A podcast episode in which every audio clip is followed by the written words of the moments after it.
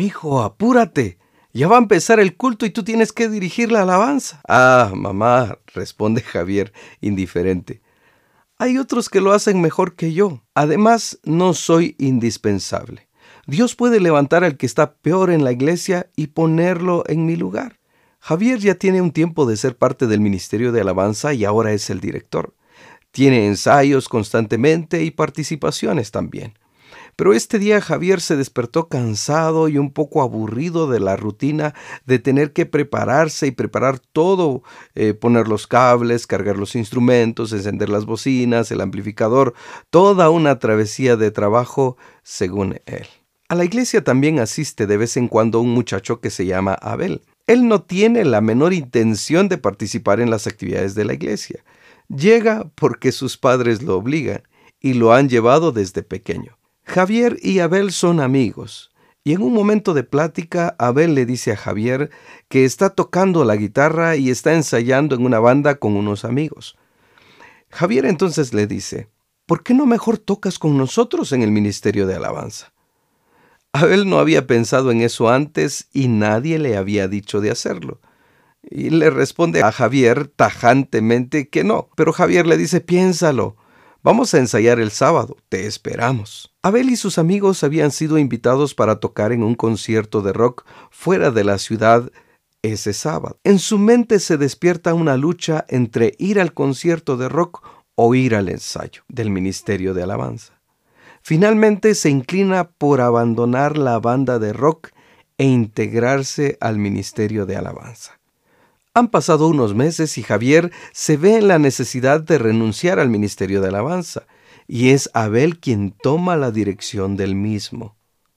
Javier no pensó más en la forma que le respondió a su mamá de que se sentía cansado y aburrido de estar preparando todo en la iglesia para los cultos, hasta que platicó nuevamente con Abel. Te confieso que no quería entrar al ministerio de alabanza, le dice Abel. Yo estaba emocionado por tocar en la banda, pero fíjate que también estábamos comenzando a beber alcohol y a fumar. Y cuando me hablaste fue como si Dios me hiciera escoger qué camino quería tomar. Y estoy muy feliz de estar aquí. En ese preciso instante le viene a la mente a Javier la escena con su madre cuando dijo, Dios puede levantar al que está peor en la iglesia y ponerlo en mi lugar. Diré algo que puede ser para algunos chocante u ofensivo y tal vez teológicamente lo vean discutible, pero personalmente lo veo así. Dios no necesita de nosotros, nosotros necesitamos de Él, somos los interesados.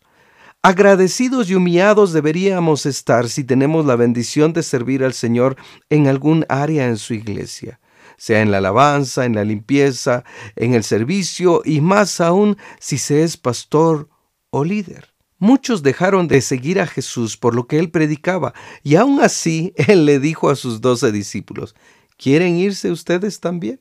Yo creo que el Señor no se truena los dedos o se come las uñas si alguno de nosotros no quiere servirle, alabarle o estar con Él. Él no anda suplicante ante los hombres pidiendo y diciendo, vuelve, ven, regresa. No, Él dice, quien viene, yo no le echo fuera.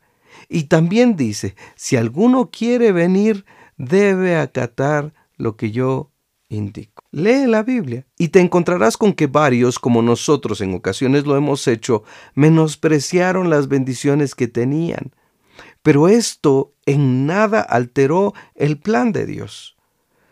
¿Recuerdas cuando Jesús se acercaba a Jerusalén y todos se alegraron mucho y comenzaron a alabar a Dios y casi gritando por todas las maravillas que habían visto decían, bendito el Rey que viene en el nombre del Señor, paz en el cielo y gloria en las alturas?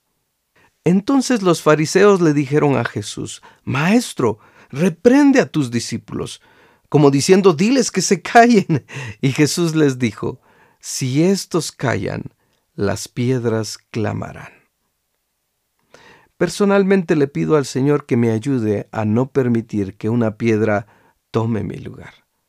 Por supuesto que le pido que tenga misericordia de los que no están bien y que los haga volver, pero que juntos alabemos su nombre.